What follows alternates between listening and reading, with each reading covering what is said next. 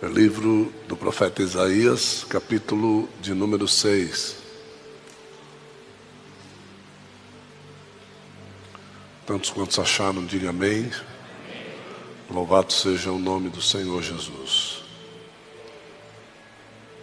No ano em que o rei Uzias morreu, eu, Isaías, vi o Senhor ele estava sentado em um trono alto. E a borda do seu manto enchia o templo. Acima dele havia serafins, cada um com seis asas. Com duas asas cobriam o rosto com duas asas cobriam os pés e com duas asas voavam. Diziam em alta voz uns aos outros: Santo, Santo, Santo é o Senhor dos exércitos. Toda a terra está cheia da sua glória. Só até aqui.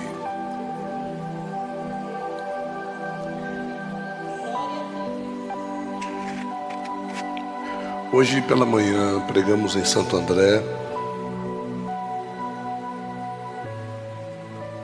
e Deus nos levou a, a fazer uma pequena acertativa sobre o que a irmã Michele falou na abertura do culto. A irmã Michele citou esse texto no começo do culto, lá em Santo André. E quando ela falava no início do culto, Deus me deu a palavra para pregar hoje à noite aqui. E eu tive que fazer uma acertativa, porque as pessoas, de uma forma incauta, de uma forma sem direcionamento, eles dizem que Deus estava sendo adorado nesse momento. E Deus não estava sendo adorado nesse momento. Então eu eu fiz essa acertativa do que estava acontecendo no ambiente onde Deus estava. E de lá para cá, desde de manhã até agora, Deus vem falando comigo. Fomos fazer uma visita hoje, nos cansamos bastante, não tivemos tempo de descansar, então nós estamos direto desde as 8 horas da manhã, né? E estivemos num ambiente, é, um ambiente que necessitava realmente que nós estivéssemos lá. E uma pequena palavra já foi uma bênção lá naquele lugar. E, e Deus falando comigo, né? Deus falando comigo. E eu quero transmitir para você, tentar transmitir para você o que eu senti quando Deus falou comigo. Porque se você conseguir sentir o que Deus fez com que eu sentisse quando Ele falou comigo, eu tenho certeza, a tua vida muda de hoje para diante. Então ela vai sofrer uma guinada a partir de hoje. Esse ambiente que nós estamos falando aqui não é outro lugar senão o terceiro céu. É o lugar que todos nós ansiamos em ir, em estar. No seminário nós vamos falar muito sobre isso. Se você não fez a sua inscrição, faça. E eu não quero me prender também nisso, porque essa semana para mim vai ser só isso. E se eu me prender nisso agora, eu não vou conseguir transmitir o que Deus quer que você ouça. Mas de manhã, eu estive falando sobre, sobre a vida de Samuel. Eu estive falando sobre o chamado de Samuel. E eu estive falando sobre a inadimplência de Eli, Ofini e Finéas. Então, no meio daquele ambiente onde a glória de Deus deveria se manifestar, ela não se manifestava, não porque Deus queria, é porque Deus não podia. Porque Deus não pode manifestar a sua glória onde existe iniquidade, onde existe pecado consciente, onde nós somos conscientes do que estamos fazendo e ficamos clamando a Deus para Ele manifestar sua glória. Deus não faz isso. Então nós mostramos ali que é, enquanto isso, e esse foi o tema da mensagem de hoje de manhã, o tema foi enquanto isso. Enquanto, não é? As coisas estavam acontecendo, a vida de Ana, lá do outro lado, Ana achava que Deus tinha esquecido dela. Enquanto isso, lá na vida de Eli, de Ofini, de Finéias, Deus estava observando a vida deles e ele travava o ventre de Ana do outro lado. Então, Ana perguntava para Eucana: Eu não valho mais? É, é, ou seja, Eucana perguntava para Ana: Eu não valho mais do que dez filhos? Ana respondia para ele: Não vale. E ela queria ter um filho. E Eucana não conseguia dar o filho para ela. Mas não era Eucana que não conseguia dar o filho para ela. É que enquanto isso, lá no lugar santo, no lugar santíssimo, Deus estava observando a vida de Eli, de Ofini e de Finéas. E Deus estava fazendo conta. Eu não posso dar o filho para Ana agora. Porque se eu der o filho para Ana agora, eu ainda não consegui observar tudo o que eu tenho que observar lá. Então precisa acontecer lá para que eu possa dar o filho aqui. E às vezes a gente não entende esse ambiente de ter de esperar, de ter de viver em esperança. Né? Nós, nós não entendemos isso. E nós não entendemos também que esse, esse movimento de esperança, ele só vai redundar na glória de Deus quando o lugar santíssimo estiver envolvido com aquilo que Deus vai fazer. Então, toda a tua esperança fora do Santíssimo não vai redundar na glória de Deus. Então, não coloque Deus nas suas petições particulares. As suas petições particulares, segundo a Bíblia, não precisam nem ser feitas. As suas petições particulares no céu, elas se chamam demais coisas. O que é importante no céu é o santo e o santíssimo. Esses dois lugares é o lugar que Deus separou para aqueles que a esperança redundará na glória de Deus. Então, tudo aquilo que nós fomos fazer tem que girar em torno do lugar santo e do lugar santíssimo. Então, Isaías, ele tem um tio que é rei, né? É, é bom ter um tio rei, mas talvez não como Isaías, porque Isaías ele foi chamado para ser profeta, assim como Jeremias, Ezequiel, Oséias, todos eles, Obadias, Jonas, todos eles, eu, minha esposa que é profeta, não é? Então todos nós somos chamados para sermos profetas. Mas nós sofremos muito durante muito tempo em nossas vidas. Por quê? Porque nós não entendíamos esse mistério do lugar santo e do lugar santíssimo. Quando nós começamos a entender o mistério do lugar santo e do lugar santíssimo, a gente passou a perceber que viver em esperança era melhor do que ser murmurador. A murmuração atrapalha. A reclamação atrapalha. Aí Isaías percebe, não é? Que o lugar onde o rei Uzias estava sentado era um lugar representativo do lugar santíssimo.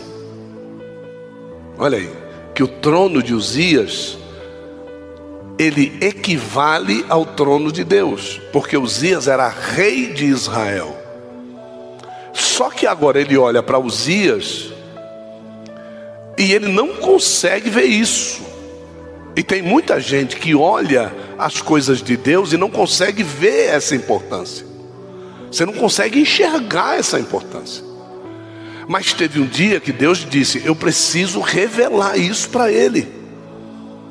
Então, no, no lugar onde Uzias sentado, estava sentado, era um trono proeminente. Repete comigo e diga: proeminente. Isso, o que quer dizer proeminente? Era um tempo, é, é, era um lugar de importância. Era um trono diferenciado. Não era uma cadeira como as outras que havia no ambiente. Era uma cadeira diferenciada. Mas o que Uzias cometia fazia com que aquela cadeira diferenciada se tornasse igual às outras cadeiras. Então, quem vai tornar o ambiente que você frequenta diferenciado não é a cadeira, é você. A sua casa vai ser diferenciada não porque tem móveis bonitos, a sua casa vai ser diferenciada porque você habita nela.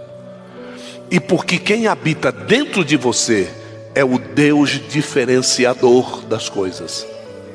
Então, as coisas precisam ser identificadas. Mas Isaías não conseguia ver isso, só que Deus precisava mostrar isso para ele. O que, que Deus fez? Fácil. Eu vou mostrar para Isaías o que é um ambiente diferenciado. Ontem, alguns homens de Deus foram comigo numa igreja, ouviram testemunhos, ouviram louvores, e hoje, quando eles estão aqui, eu tenho certeza, não tem outro sentimento. Eles dizem assim: esse lugar é diferenciado. Porque você precisa ter referências para poder você dizer: isso aqui é igual aos demais lugares, ou esse lugar é diferenciado. Então, o que, que Deus faz? Deus rasga o céu. E Isaías vê Deus assentado num alto e sublime trono. Aí ele falou: Estou lascado. Estou lascado. Agora eu já sei por que Deus matou meu tio. O que era para ser aqui, não é. E Jesus, quando nos ensina a orar, o que, que ele diz? Seja na terra, assim como é no céu.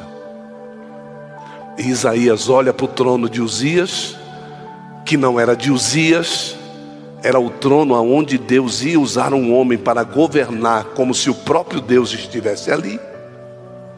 Então entenda quem é você. Você é a pessoa que Deus usa como se Ele mesmo estivesse no seu lugar. É isso. Pronto, falei. Não é nada menos que isso. Então, se Deus deu o Espírito dele para morar dentro de você, em todo lugar que você anda, Ele espera que você faça exatamente o que? O que Ele faria. Que você diga o que? O que Ele diria. Que você pense o que? O que Ele. E que você profetize o que? O que Ele. É só isso. Mais nada. Então, Uzias viu que ele estava pisando na bola. Uzias viu, mas Uzias não tomou providência. Por isso Deus o matou. O que veio depois também pisou na bola e Deus o matou. E Deus foi matando um por um. Vai matando, vai matando, até achar alguém que faça aquilo que ele faria. E você vai achar alguns reis da seguinte forma: e fulano de tal né? tirou os altos, acabou com a idolatria, fez um monte de coisa e não andou segundo os caminhos do seu ímpio pai. Olha só. Ou então, você vai achar alguns reis foi assim, e andou no caminho ímpio de seu pai, e Deus o matou. É, é, é sempre assim. Só que agora, Isaías ele é levantado como um ícone de mudança. E o que Deus quer fazer a partir de hoje na tua vida é que você vai ser um ícone de mudança na tua casa. Deus vai te levantar hoje, porque Ele vai mostrar a importância que você tem diante do contexto que a sua família está vivendo hoje. Então, a partir de hoje, você não simplesmente vai é, é, é, se assentar no lugar e respeitar esse lugar de ser importante no contexto de Deus, mas acima de tudo, você vai se assentar de uma forma humilde nesse lugar. Você não vai se assentar soberbo, porque Deus vai te derrubar de lá. Agora você vai se assentar com muita humildade, com muito cuidado, você vai se assentar com muita obediência, e você vai ver que Deus vai te usar. Eu estou sentindo ele aqui, ó. Deus vai te usar para mudar a história da tua vida. Então ouça. Isaías começa reconhecendo o seu pecado. Diga assim: a primeira lição. Não, não, você não entendeu. Diga: a primeira lição é entender e buscar em mim aquilo que não serve para representar a Deus no contexto que Ele me colocou. Então Deus te colocou num contexto. Você tem amigos, quantos tem amigos aqui? Dê um, glória, um glória a Jesus. Isso. Quantos tem família aqui? Dê glória a Jesus. Quantos tem inimigos aqui? Dê glória a Jesus. Isso. Eu achei que o glória a Jesus dos inimigos foi o mais forte que teve. Eu não sei se eu estou enganado, mas, né? E, e, e Deus te insercionou nesse contexto. É esse contexto que Deus chamou a Mari. Esse contexto, né? É esse contexto que Deus chamou Tom. É esse contexto que Deus chamou a Beth. Né? É, é, esse contexto que Deus chamou Lucas Camargo. É esse contexto que Deus chamou Marcelo Caramês. É esse contexto que Deus chamou a Bruna, que está ali, na atenção ali, já está escrevendo uma peça de teatro na cabeça dela ali. Né? Então, é, é, é, é nesse contexto que Deus te chamou. Sendo funcionário, né? sendo dono da empresa, certo? Sendo um desempregado, sendo um pastor, Deus te chamou neste contexto. Por que é que o negócio não muda? Porque você ainda não percebeu a importância que você tem dentro desse contexto. Então, quando Isaías se ligou no movimento, a primeira coisa que ele fez foi reconhecer nele a iniquidade. E iniquidade é algo que é o seguinte: iniquidade não é algo que te pega de surpresa. Iniquidade é algo que você conhece, você sabe que está errado e você vai lá e faz. Isso é iniquidade. Certo? Então, Isaías diz assim: estou lascado, vou morrer, certo? Porque agora eu vi, olha só o que, que ele diz: o rei. Então ele diz: aquilo que estava sentado no trono aqui, não era rei. Sentaram ele lá, mas ele não entendeu a importância. O que, que quer dizer isso, gente? Que você pode até estar sentado na cadeira de pai na sua casa, de mãe na sua casa, mas se você não entender o contexto e a importância, para Deus é o seguinte: você não é. Deus vai levantar alguém para ser. Tá certo? O, o, o, o Lucas, Alexandre e o Bruno precisavam de um pai. Deus levantou um pai para eles. É. Entendeu? É, é, assim que funciona o negócio. certidão de nascimento feita no cartório na terra não vigora lá. Viu? Então, no contexto da tua empresa, talvez você não entenda qual é a importância que Deus te colocou lá dentro. Quantos aqui são funcionários de uma empresa? Deixa eu ver. Isso. Ótimo.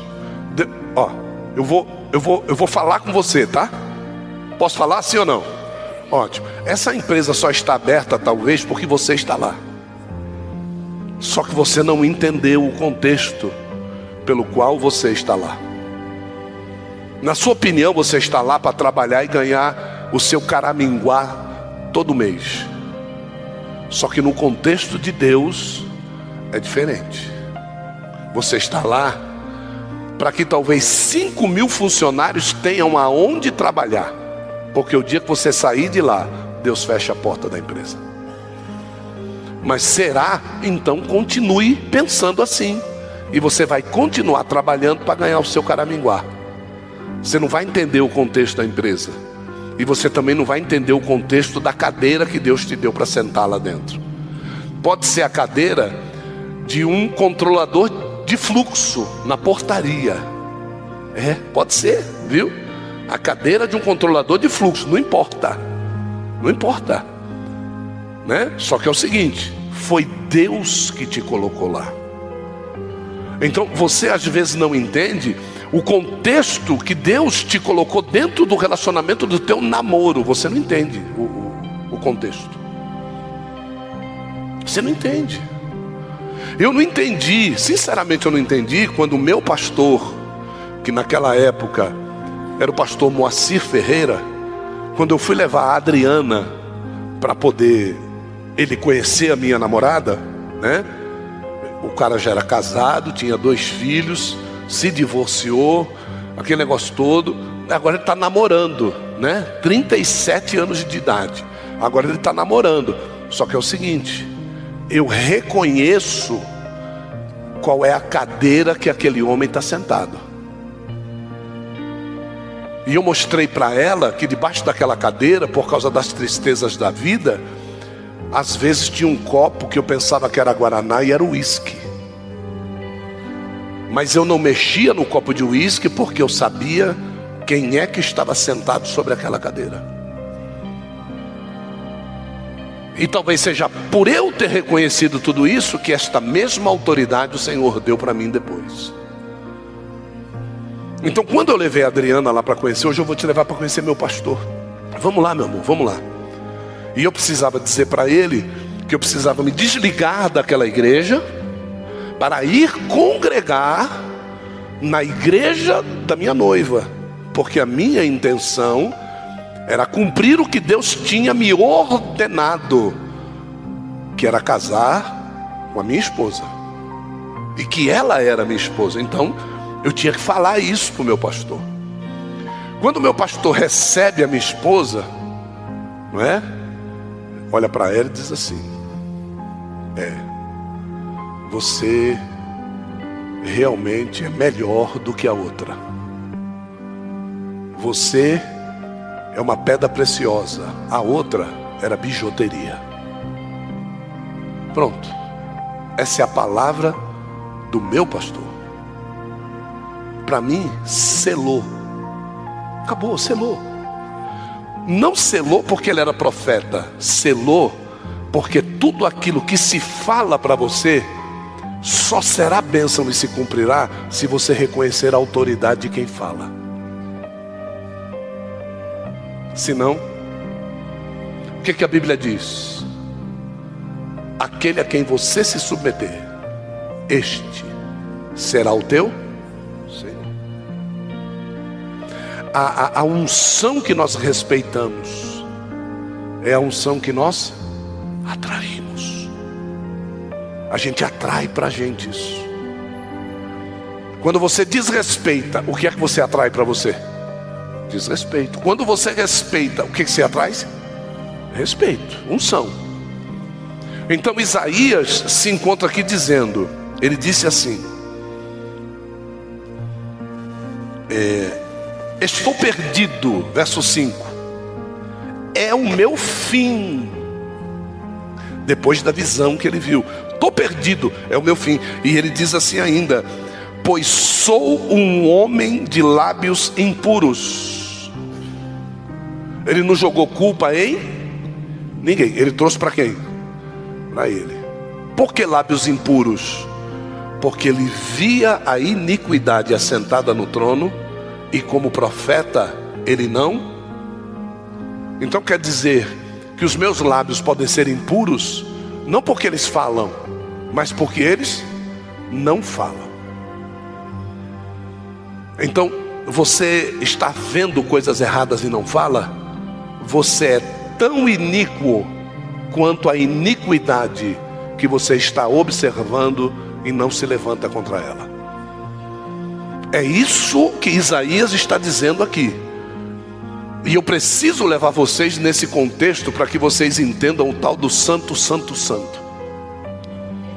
Porque senão você vai ficar cantando santo, santo, santo a vida toda e a tua vida não vai mudar.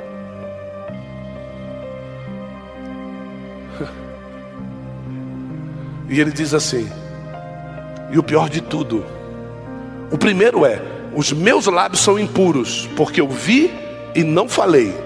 E segundo, a minha vida é impura, porque eu sei que o ambiente que eu estou é impuro e eu não saio de lá.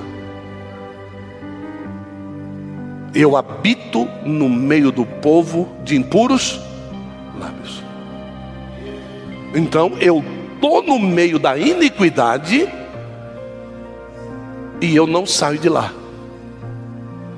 Eu estou gostando de estar lá. É legal estar lá. É bom estar lá.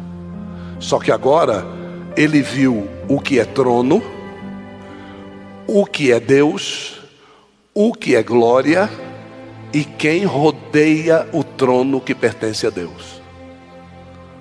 Essas são as visões que Deus deu para ele. Então, Deus me deu um trono. E eu preciso preservar isso, gente. Cada um de vocês, Deus deu uma cadeira de destaque na sua vida. Deus arrancou vocês da mão de Satanás, irmão. E a Bíblia diz que ele te colocou para assentar-se com o filho dele no trono. Então você precisa começar a corrigir a sua vida para que você não seja achado indigno de se assentar no lugar que Deus preparou para você se assentar. Obrigado, obrigado, Bruno. É interessante demais porque porque Isaías ele começa a descrever e ele diz assim: ele, ele estava sentado em um trono alto. Só que antes de dizer isso, ele diz assim: Eu vi o Senhor. Imagine a visão aqui e ele está vendo. Ele, eu vi o Senhor. Deus poderia estar de pé. Deus poderia estar nervoso. Deus pode... Não, Deus estava somente o que? Assentado. Deus não estava promulgando, Deus não estava assinando, Deus não estava curando, Deus não estava fazendo nada. Deus somente, queridos, estava na função de ser Deus.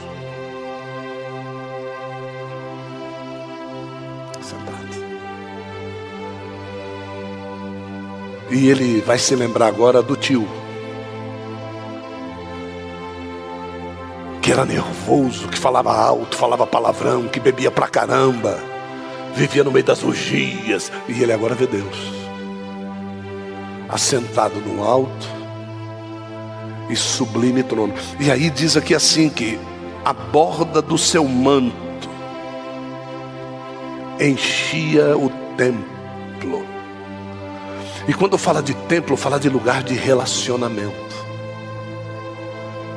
Quando fala de templo, fala no lugar de silêncio. Quando fala de templo, fala no lugar de adoração. Quando fala de templo, fala no lugar de responsabilidade cobrada. Quando fala de templo, fala de diretrizes. Quando fala de templo, fala de entrega.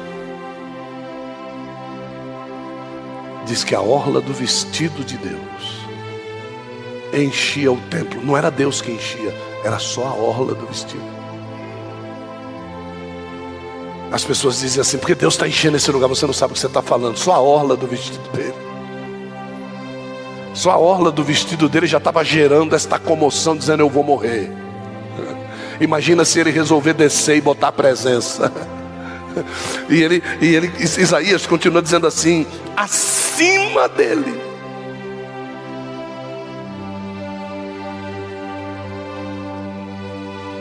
Acima dele havia seres de fogo, havia sarafes, havia seres que a sua presença era como se fosse uma chama, era como se fosse labaredas de fogo. E eu fico imaginando estes seres com duas asas pegando fogo, tampando o rosto que era fogo. Com duas asas pegando fogo, tampava os pés que era fogo.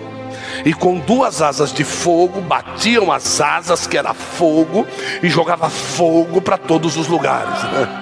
Isso, essa é a visão que ele está tendo. E ele lembra que no trono de Uzias o fogo era da cachaça que se tomava.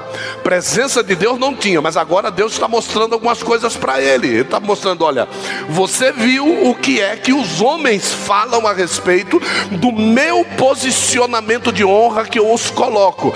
Porque tem gente aqui que recebeu posicionamento de honra, tem gente aqui que recebeu palavra de honra, foi ungido por Deus e não entende o posicionamento de honra que Deus o colocou e vive vive uma vida dissoluta, vive falando como quer, vive agindo como quer, vive indo nos lugares como quer, se vestindo como quer, tendo amigos os mais escusos e vulneráveis possível, mas talvez nesta noite Deus te mostre alguma coisa acima dele, para que você possa entender. É, é Qual é o lugar onde a santidade de Deus habita? E quando Deus nos institui santos, Ele nos institui para representá-lo e não para ser Deus. Aqui ninguém brinca de ser Deus, mas nós sabemos verdadeiramente quem é o Deus que nos levantou para representar. Então ele, ele, ele vai dizendo que esses serafins tinham seis asas. E é interessante agora que os serafins, olhando para o trono, os serafins não diziam assim, santo, não, eles não diziam, eles não falavam isso. Os serafins olhavam um para o outro. Os serafins conversavam entre eles. O cara é santo. O cara, Mano, esse Deus que fez a gente cabra. Nós estamos aqui ardendo em fogo e a glória dele nos aquece. Esse Deus é terrível, mano. Eles não estão dizendo para Deus. Talvez você nunca tivesse dito isso, porque dizer para Deus que Ele é santo é redundância, irmão. Você sabe onde é que Deus quer ver a santidade dele?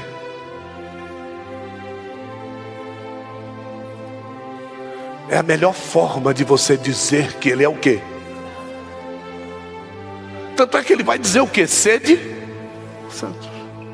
Como eu sou só espera isso da gente, não espera mais nada. Ele não espera que você voe, ele não espera que você tampe a cara com as suas asas. É. Ele não espera nada disso, não. Ele só quer que você seja, mas não santo do pauoco, não santo transformando-se em santo. Não, ele quer que você seja. Ele quer que o seu comportamento natural seja de santidade. Ele quer que a gente atraia os anjos ao nosso redor. Porque todo mundo acha, sabe o que? Vou contar um, um segredo para você. Todo mundo acha, sabe o que? Que cada crente tem um anjo do lado dele. O tal do anjo. Você acredita que tem crente que pensa nisso ainda? É, mas só que ele é muito claro quando ele diz: O anjo do Senhor acampa ao redor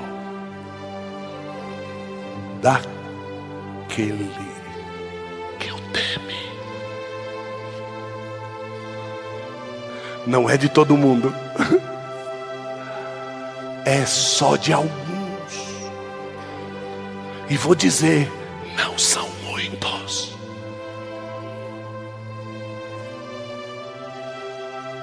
E você sabe o que, que quer dizer anjo acampado ao nosso redor? que para aquele anjo nós somos, por causa do nosso temor a Deus, nós somos o centro da atenção de quem está sentado no alto e sublime E eles recebem a ordem pessoal: desce lá e monta acampamento ao redor dele. Ninguém toca. Você está me ouvindo? Sim, senhor. Sim, senhor. Mas, e, eles não dizem, Deus, quando a gente descer, quando a gente descer, a gente vai passar mal lá. Eles não dizem, sabe por quê? Porque é uma honra para eles passarem mal e sofrerem para obedecer em temor àquele que se assenta acima de todas as coisas.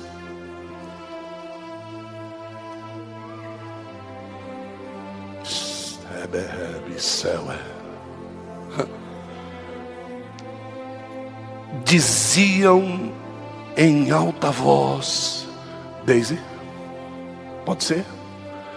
Diziam em alta voz.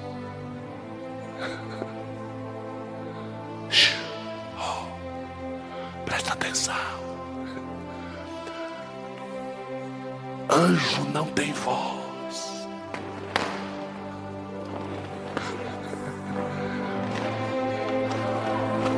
Anjo não tem voz. Anjo não fala. mas eles diziam, eles diziam, eles conseguiam falar através dos únicos instrumentos que eles tinham. Eles tinham mais dois aqui. Eles tinham mais dois aqui. Mas com os de cima eles tampavam o rosto. Com as de baixo eles tampavam os pés. Mas com os únicos que eles tinham. Eles diziam um aos outros: Ele é santo. Ele é santo. Santo. Eles não faziam isso para Deus ver, não. Eles mostravam uns aos outros: Ele é santo.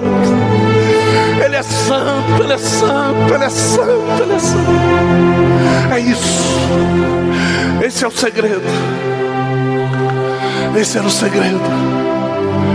E o que eu estou dizendo não é teatro. Não. Não é teatro. Eu, eu quero convidar você para ir no livro de Ezequiel. Vem comigo no livro de Ezequiel. Uh, livro, pode sentar, filha. Livro do profeta Ezequiel.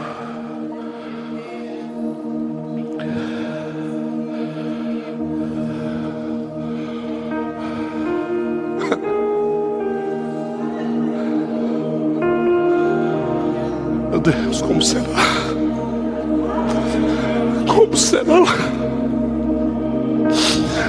Como será lá, Jesus? Como deve ser, Senhor? deve ser lindo, como deve ser maravilhoso aquele lugar. Livro de Ezequiel, capítulo de número 1. Diz assim: Eu quero que você vá comigo no verso 22. Ezequiel tendo a visão dos quatro seres viventes debaixo da plataforma. Diz assim: acima deles, acima dos seres viventes.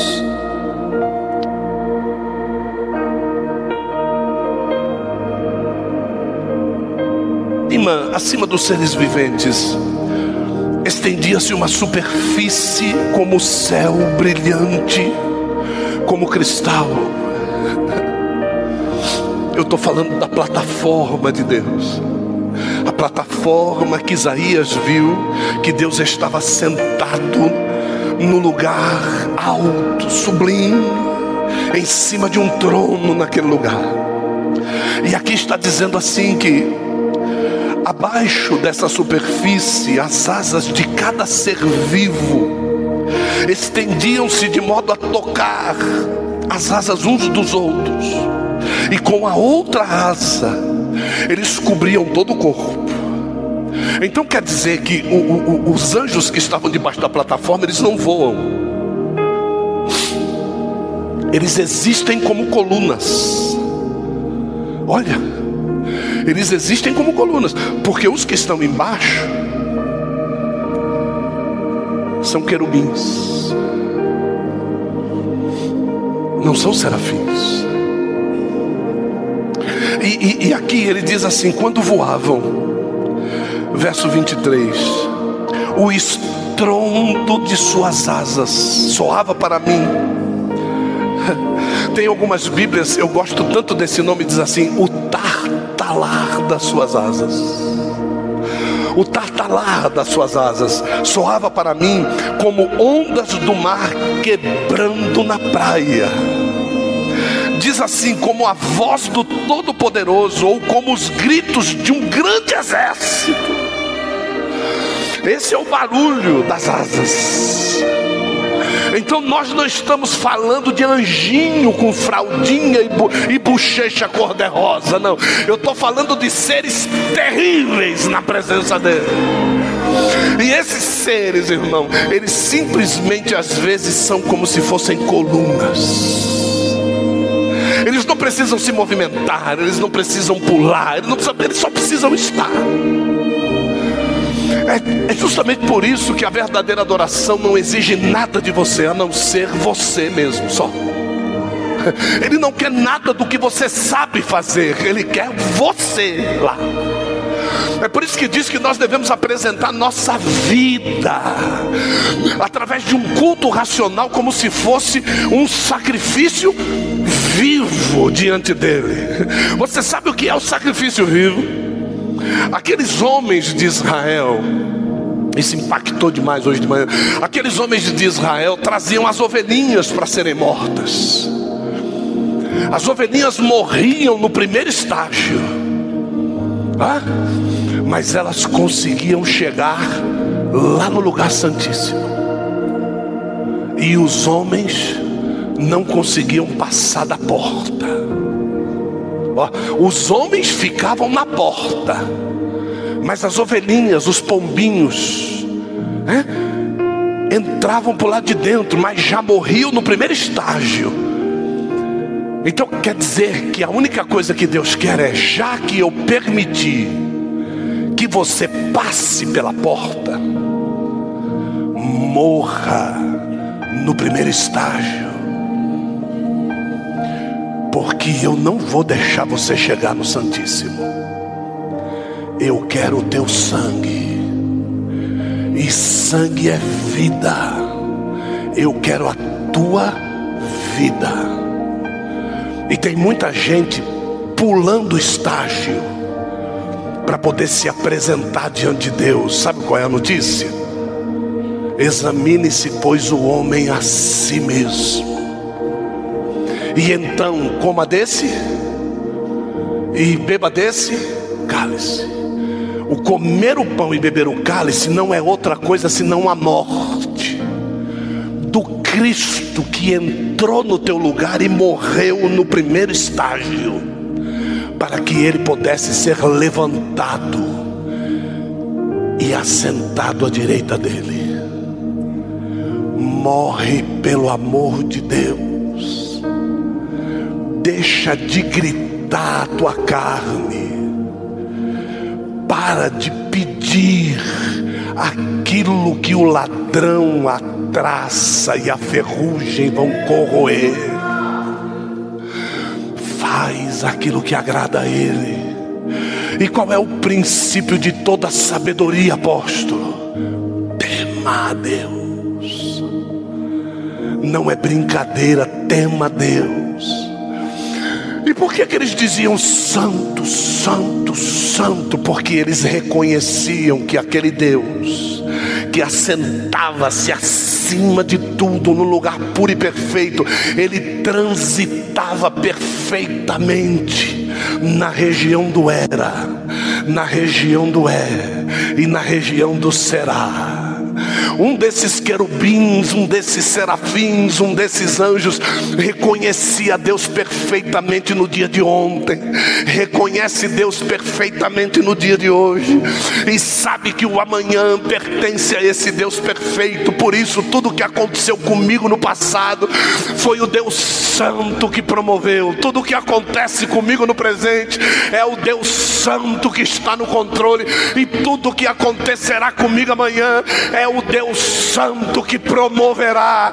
Então preste atenção: os querubins eles estavam totalmente enebriados com a presença do Altíssimo, mas os serafins enxergavam as coisas de cima, eles enxergavam a terra com a visão que Deus enxerga, enxergavam a terra da posição que Deus enxerga, eles conseguiam ver o ontem, o hoje, o amanhã, e eles viam que Deus torneava situações de uma forma tremenda e que em nenhuma oportunidade que o homem iniquamente tratava a santidade de Deus, ele se deixava levar, mas ele continuava sendo santo.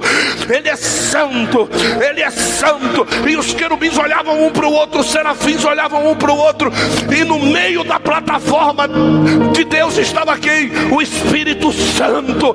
E eles olhavam os anciãos, tiravam as suas coroas, adoravam a Deus e eles diziam: Santo, Ele é santo. Não havia ninguém naquele lugar que não reconhecesse a santidade de Deus, e é isso que Deus quer. Reconheça, reconheça, reconheça, reconheça a santidade de Deus.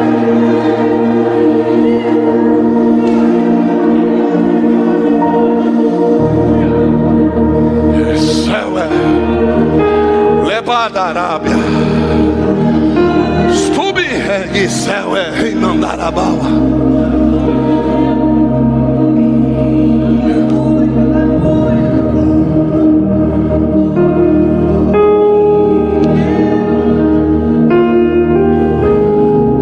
Em Hebreus, no capítulo de número 1, verso 7. Hebreus, capítulo de número 1, verso de número 7. Diz assim: Ele envia os seus anjos como ventos, e os seus ministros, Ele envia como labaredas de fogo.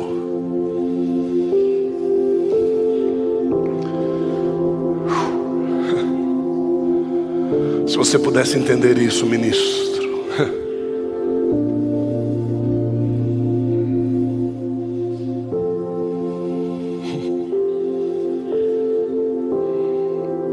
Ele envia os seus anjos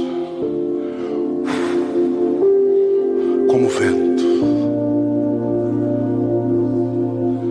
Mas ele tem uma particularidade com ministros.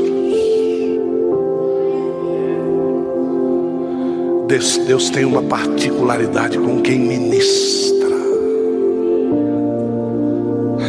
Deus tem uma particularidade com anjos especiais. Ele não está falando de ministros terrenos. Ele está falando dos anjos especiais. Tanto é que a definição de anjos no livro de Hebreus é: porventura não são eles ministros.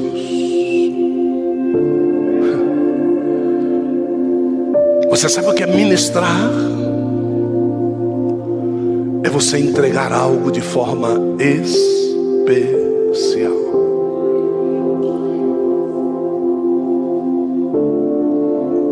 Ser um ministro. Mas o ministro de si próprio ele não é nada, porque ele representa alguém maior do que ele diante de todo o restante.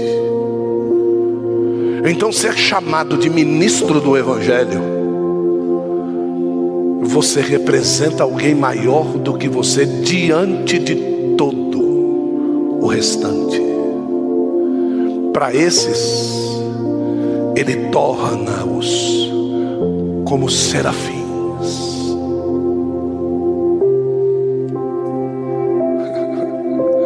O que são serafins? Aqueles que mexiam nas pedras afogueadas.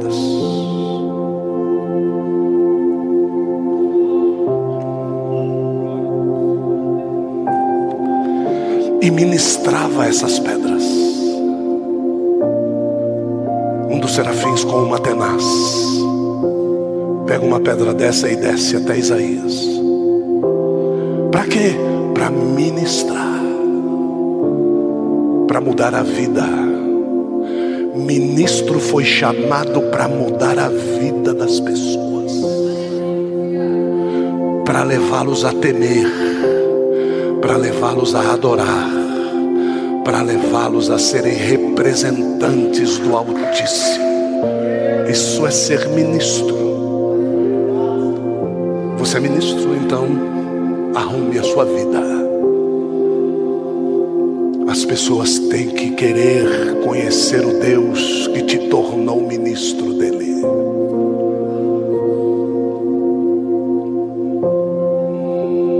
Ele institui ministérios para que os ministros possam ter aonde trabalhar. Talvez você nunca tivesse entendido porque se chama ministério. Deus só instituiu ministérios para que os ministros pudessem ter aonde executar as ministrações de Deus. E aqui diz assim que dentre esses ministros tem um ministro que é especial.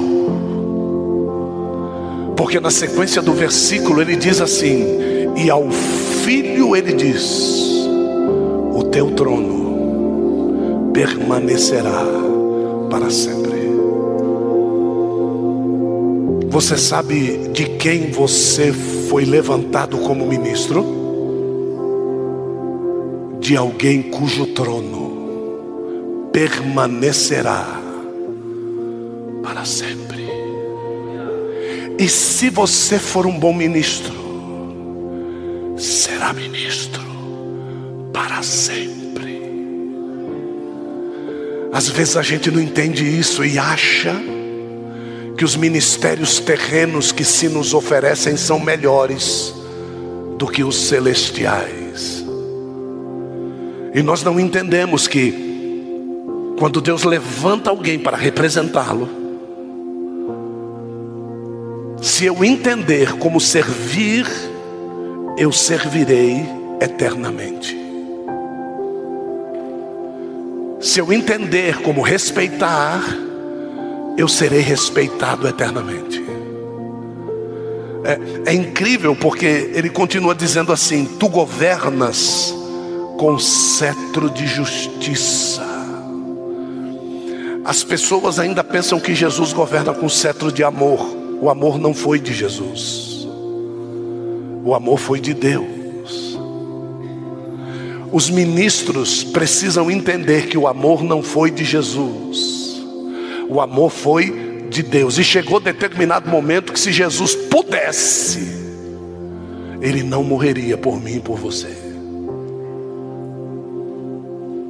Porque ele sabe quem nós somos.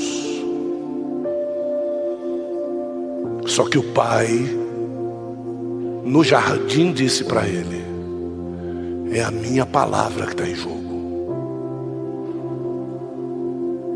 O que foi que o pai disse? O que foi que o pai disse? E quem era a palavra? Jesus. Filhão, quem está em jogo é você. Se você me deixar na mão, ninguém nunca vai acreditar em você. E eu já te prometi que o teu trono é para sempre.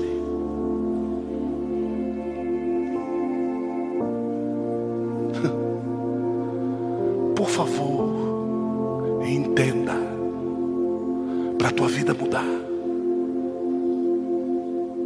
Entenda que esse sofrimento é aparente e curto de tempo.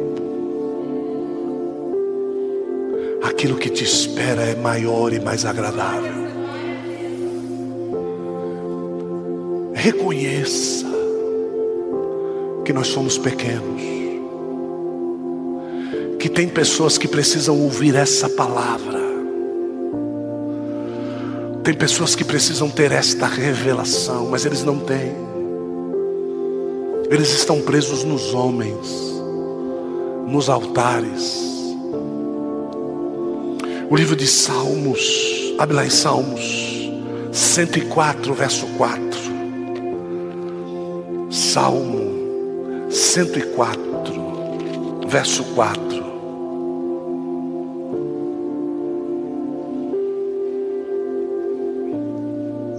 Olha só o que diz: os ventos são teus mensageiros, e as chamas de fogo são teus servos.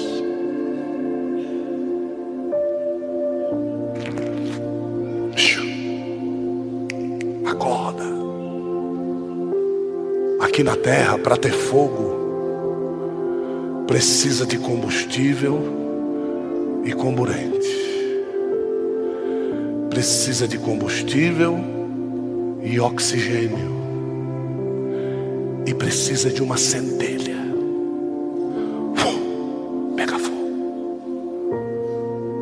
Para apagar, você tem que separar os elementos. Separou o oxigênio do fogo, acabou o fogo. Oh, você acha que no terceiro céu tem oxigênio?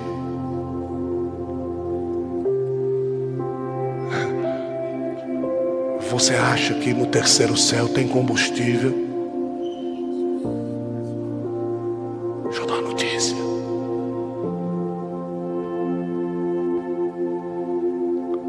Chama do inferno é ministra de Deus.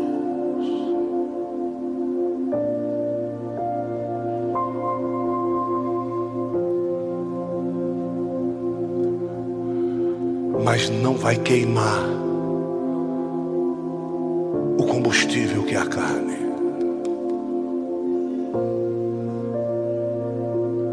Porque Deus fez uma promessa para dois lados ao mesmo tempo.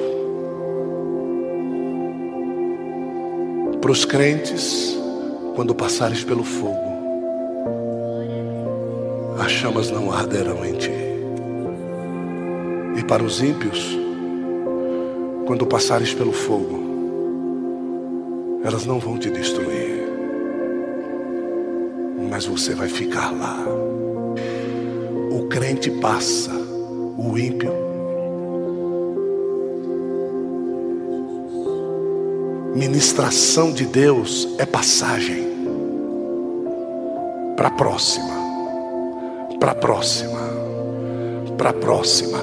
Quem não quer servir a Deus, na ministração de Deus, fica, fica, fica.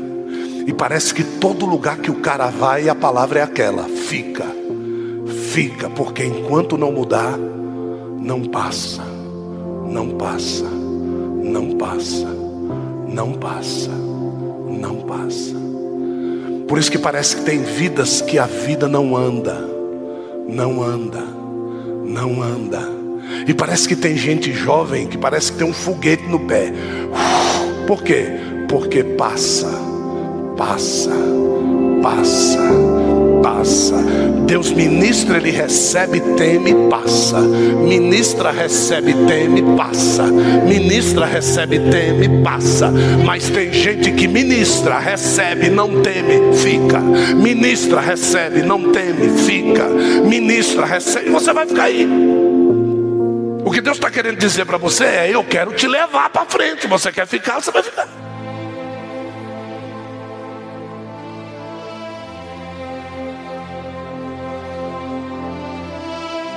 Eu não sei se os serafins foram trocados de turno, mas de uma coisa eu sei: se tem uma coisa que atrai a Deus, é a perseverança em reconhecer a sua santidade. Isso atrai a Deus. Deus não quer que a gente saia da presença dEle. É Ele que não quer. Não é por causa de egolatria, não, não. É porque ele viu que quem tinha todo o conhecimento não reconheceu e teve de ser derrubado. E quando ele faz o homem, para que o homem reconhecesse isso, o homem também caiu. Como Deus se agrada de quem mandou Satanás às favas e amou a presença do Espírito Santo em si. E quando o Espírito Santo o leva a adorar, a pessoa não diz não. A pessoa diz assim: foi para isso que o Senhor me salvou para reconhecer a tua santidade. É para isso que Ele nos chamou. Deus não nos chamou para nada. Deus não nos chamou para a gente sentir tesão. Não, não, não, não, esquece. Esquece, filho. As coisas de Deus duram para.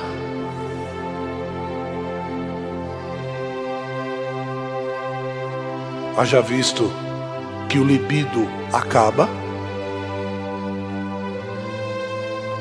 Libido não é coisa de Deus, libido é coisa nossa.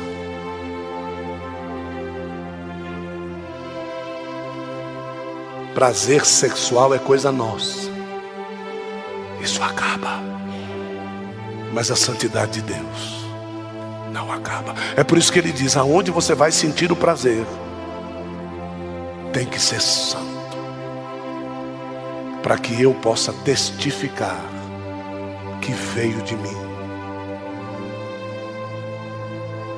O seu leito não pode ter iniquidade, tem que ser santo, para que ele possa testar: eu estou nesse negócio. Então, termino a mensagem trazendo você para junto de Isaías. Quando os servos do rei Manassés mandaram derrubar uma árvore que havia sido comida por dentro por cupins. Cortaram o tronco da árvore do tamanho de Isaías, aproximadamente dois palmos a menos da sua altura nominal para que a cabeça de Isaías ficasse do lado de fora. E ao deitar o tronco com Isaías no meio do tronco, disseram para ele: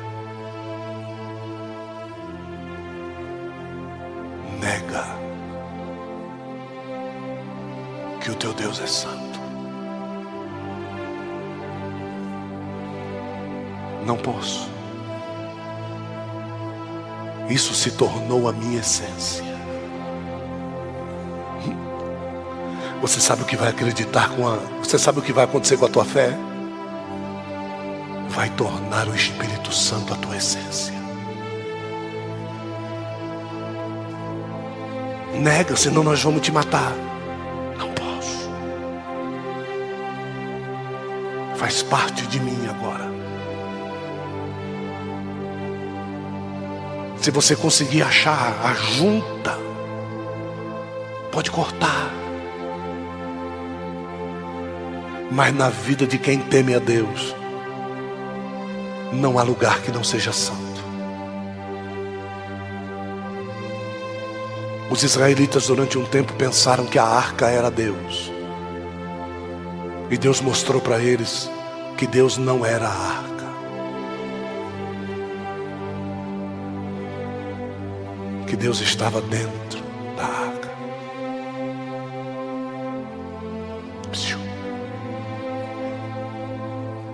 O que te torna diferente não é o ouro que cobre a arca. O que te torna diferente é quem mora dentro da tua arca. Deus matava pessoas não porque estava encostando na arca, é porque eles não tinham entendimento de que quem dirigia os bois pelo caminho do pedregulho era o Deus que estava dentro da arca. Então Deus não vai nos levar por caminhos lisinhos para que nós venhamos andar. O Deus que está dentro de nós vai levar-nos por caminhos que os nossos bois podem tropeçar. Mas se nós entendermos que o valioso está do lado de fora, eu não vou me preocupar em sujar a roupa. Eu simplesmente vou pelo caminho que ele ordenar que eu vá. E os filisteus diziam: se esses bois, quando chegarem no caminho de Bet-Semes, entrarem à esquerda, nós vamos saber que Deus está nesse negócio. Olha, colocando a confiança nos bois. Olha, colocando a confiança em segurar a arca para não cair. Olha aí você confiando a segurança na sua sensualidade, nas fotos do seu Facebook. Olha aí você colocando a confiança nos remédios de emagrecer. Olha aí você, olha aí. Olha aí você colocando a confiança no seu smartphone de última geração. Olha aí. Olha aí você querendo comprar uma câmera melhor para que você saia melhor na foto e você seja o top de linha. Olha aí você colocando a confiança onde você não deve colocar. Olha aí você colocando a confiança de que a academia vai te tornar melhor. Olha aí, olha aí você colocando a confiança de que agora vai, esse emprego que eu arrumei agora eu vou estourar. Olha aí você colocando a confiança no lugar errado. Olha aí você colocando a confiança nos seus planos, nos seus desejos. Estamos chegando no fim do ano. Afinal de contas, Vou colocar o meu sapatinho na porta, Deus vai trazer o que eu quero. Olha aí você colocando a confiança na guirlanda, na árvore de Natal. Olha aí você dizendo às crianças, não tem nada a ver com isso. Vou bater uma foto bem bonita deles lá debaixo da árvore. Vai. Enquanto nós estamos rodeando o nosso trono de iniquidade ele continua assentado no alto e sublime trono. E ele coloca os anjos certos ao redor dele. Eu já ouvi falar que existia turno de sacerdote, mas nunca ouvi falar que tinha turno de anjo. E eu acredito plenamente que são os mesmos serafins desde o começo. Quem exerce bem a função, Deus não faz sentar. Uh! Bateu forte. É. É. Viu? Teve um ano que Deus me fez sentar, e como é ruim sentar, sabendo o que fazer. Quando não se sabe o que fazer, Se assentar é oportunidade de aprender. Agora, quando se sabe o que fazer e Deus manda sentar, aí é o teu momento de se preocupar. Porque simplesmente, talvez Ele não esteja tendo prazer naquilo que você faz. E vou lhe dizer, pode mudar de igreja. Se tiver homem e mulher de Deus na frente, sabe qual é o veredito? Vai sentar. Porque Deus está em todos os. Então, não adianta mudar de igreja, tem que mudar de interior. Esse é o meu chamado nesse fim de ano, porque o ano que vem vai ser punk.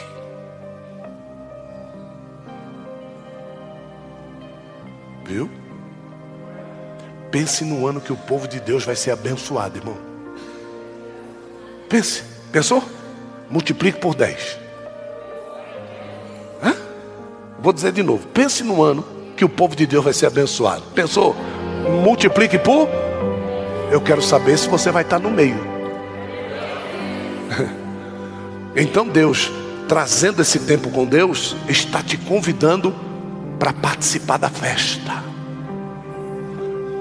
que Ele preparou para o ano que vem para o povo que o serve em verdade. Não vai ser fácil, irmão, para quem finge ser, mas vai ser uma benção para quem já é. Oh, glória! E eu tô vendo tudo sair, ué. né? Eu quero é mais. Amém? Quem entendeu a mensagem? Dá um grito de glória aí, irmão. Olha que diferença. Tá vendo que diferença da hora do louvor para agora? Quando a gente se coloca na verdadeira posição, você tá vendo a diferença? Quem recebeu a palavra nessa noite aqui, irmão? Olha só, quem foi abençoado por essa palavra nessa noite, irmão? Aplauda o Senhor.